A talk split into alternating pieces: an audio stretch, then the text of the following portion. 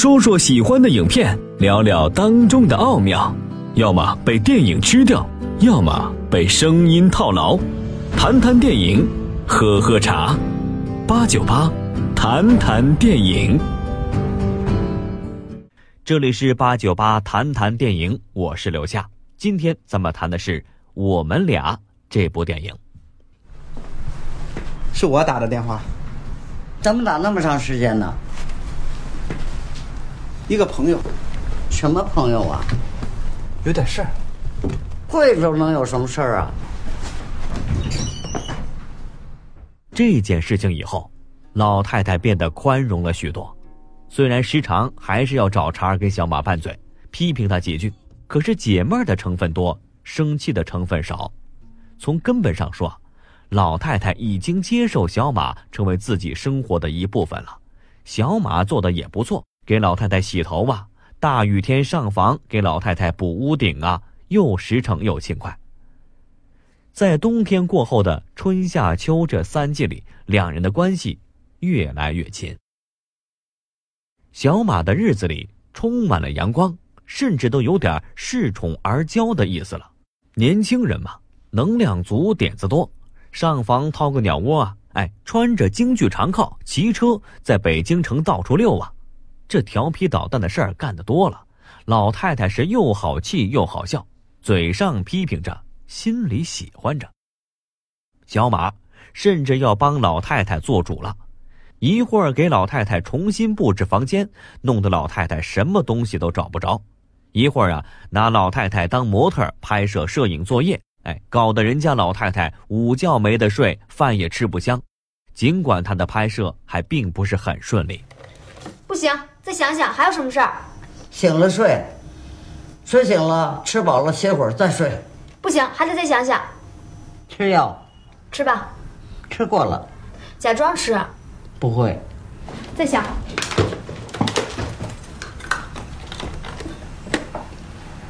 没什么事儿了。我闷的时候，就希望来个收破烂的、收水费的、走错门的，敲门可以说说话，要不语言能力都退化了。电影《我们俩》，在小马这个没有血缘关系的小姑娘身上，老太太体验到了那种久违了的作为祖母的甜蜜中带点无奈，无奈中又透着甜蜜的幸福感觉。故事如果到这儿结束，那就是一部纯粹的温情片了。两个忘年之交，从对立到和谐，从水火不容到温馨相守，当然这样也不错。好莱坞的情感片，凡是涉及到一老一小的，大部分不都是这个路子吗？这什么？街道发的，治安巡逻员。谁呀？我。就你？嗯。有没有用的也算一个，抓不着坏人还抓不着好人呢。每周啊，我还值班呢。在哪儿值班啊？在胡同里或者院门口。赶紧，咱们走。更何况，影片两名主演的表演是如此的令人惊喜。老太太的扮演者是金雅琴，北京人艺的老戏骨了，一个精明严肃、表面冷漠。内心却又柔软无比的独居老人的形象，被他演绎的栩栩如生。正是凭借这一角色，金老师以八十岁的高龄，在东京电影节上获得了最佳女主角的奖项。而演小马的宫哲，当年还是中央美院大三的学生，虽说还是初出茅庐的新手，可正好契合了角色那青涩直白、包含着青春躁动的感觉。哎，这让咱们不得不佩服导演马丽文选角的眼光。不过，故事啊，并没有在两个人祖慈孙孝的情节中结束。最后的十分钟里，电影我们俩的真正主题才被揭示了出来。这个主题是什么呢？原来，从不相识到相识，从相识到相知，从相知到相依相守，不过是铺垫而已。这部电影真正要表达的其实是相别。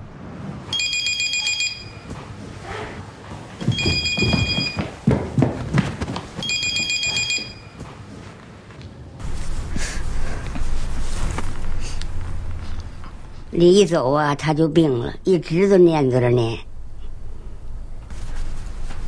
我舍不得走，我以后经常来看您。电影刚开始的时候，小马受不了屋里的冷，想装炉子。老太太劝他忍耐，以后有钱买小楼就好了。影片的最后呢，当冬天再次来临的时候，小马和男朋友真的买上了小楼，要搬走了。老太太在发现小马搬空了小屋，真的要离开的时候，紧紧拉住小马的手，不知是问小马呢，还是问自己呢，只是反复的说着：“真搬空了，真的要搬走了。”而这两句话，也是老太太整部影片所说的最后的台词。小马搬走之后，老太太就中了风，不能再说话了。对自己家人都没这么亲，和一外人。一起住了这么两天，还这么舍不得，真邪门儿。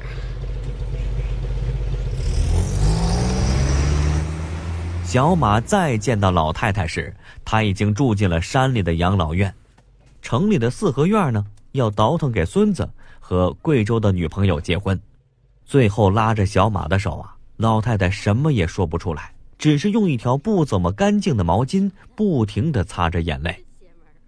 在回城的路上，小马也哭成了泪人。他下定决心要定期去看老太太。然而命运没有给他这个机会。不久之后，正在北京繁华街头走着的小马接到一通电话，他当时就哭着蹲在了地上。老太太走了。小马和老太太经历了两次分别，一次生离。一次死别，粗略来看，当然是死别伤心过生离，因为人活着就总有再见的希望，一旦死去，就意味着此生的缘分已尽。但是细致的考察起来，生离却比死别沉重的多。对于小马而言，除了难以再见的痛苦，生离的情感中还包含着深深的自责与纠结。人和人之间的分别总是痛苦的，但是痛苦之中啊，又有强弱的不同。比如，情人的分手，那当然是令人伤心的，但这种分别只是生活轨迹的分离。不管过去多么的相爱，不管要把对方从自己的生活中剥离开去有多么的困难，你总可以知道，痛苦的分别过后，各自的生活还会继续。他仍然有机会体会到人生的幸福，只不过自己不再是其中的参与者了而已。而对于小马而言，最大的问题不是自己从此之后退出了老太太的生活，而是小马清楚的知道，离开了自己的老太太，已经不会再有什么生活了。电影《我们俩》的开头，没把房子租给小马之前。老太太每天一个人坐在院里，就盼望着来个收电费的、收破烂的，哪怕是走错门呢，好说说话。这种日子虽然单调，却是平稳的、可持续的。和小马在一起的生活虽然是热闹而幸福，但却是从一开始就注定要结束的。就像这电影中的小马总在奔跑一样。年轻人的生命总是要追赶向前，由学校来到小院里，由小院又去到小楼上，以后啊还不知道会去哪儿。这本来就是生命不断发展的必然。哎，小马的到来让老太太最终卸下了由精明和算计打造而成的心理防线，将内心的软弱暴露出来。那么，在小马离开之后。老太太就失去了对抗孤独的武器，再也不可能有原先的倔强和从容了。这一切，老太太本来就知道，所以电影里啊，只要小马不在跟前，哎，他的眼神就失去了和小马对视时的敏锐与慈爱，而变得空虚而恍惚。这一点，小马一直是不理解的。他第一次意识到这一点。那已经是从山里养老院回城的路上。他离不开我，而我必须前行。这种撕裂感才是小马痛苦的最大来源。我们的人生都被推着前行，尽管过程当中注定痛苦，但对于每一站离别的撕心裂肺是必要面临的。生活在继续，不管你的下一站是在哪里。电影八九八潇湘电影广播开播第一季大型户外体验之旅海钓，也许是您对上一站离别的平复，也许是您找到下一站的契机。跟随电影八九八到海上体验一段人生，开阔自己的心境。拨打电话：幺七七零八四七四九七八，幺七七零八四七四九七八，参与咨询。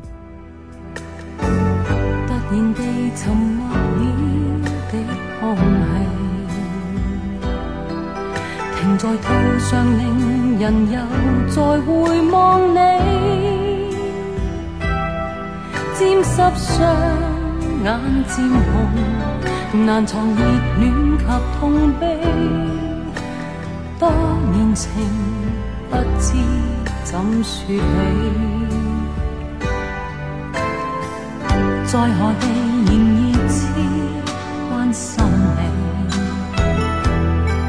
你，无尽长夜为陪伴我怀念你。方天气渐凉，前途或有白雪飞。假如能不想别离你，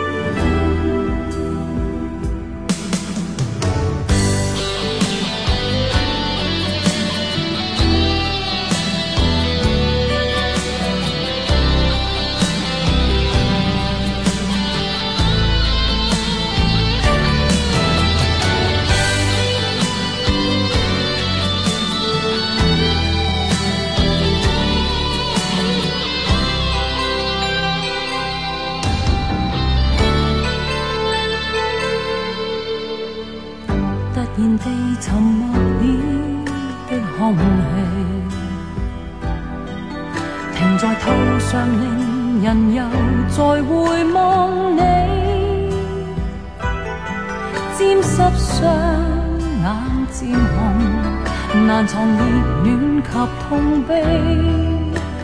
多年情不知怎说起，在何地仍然痴关心你，无尽长夜为陪伴我怀念。当天气渐凉前途或有白雪飞假如能不想别离你。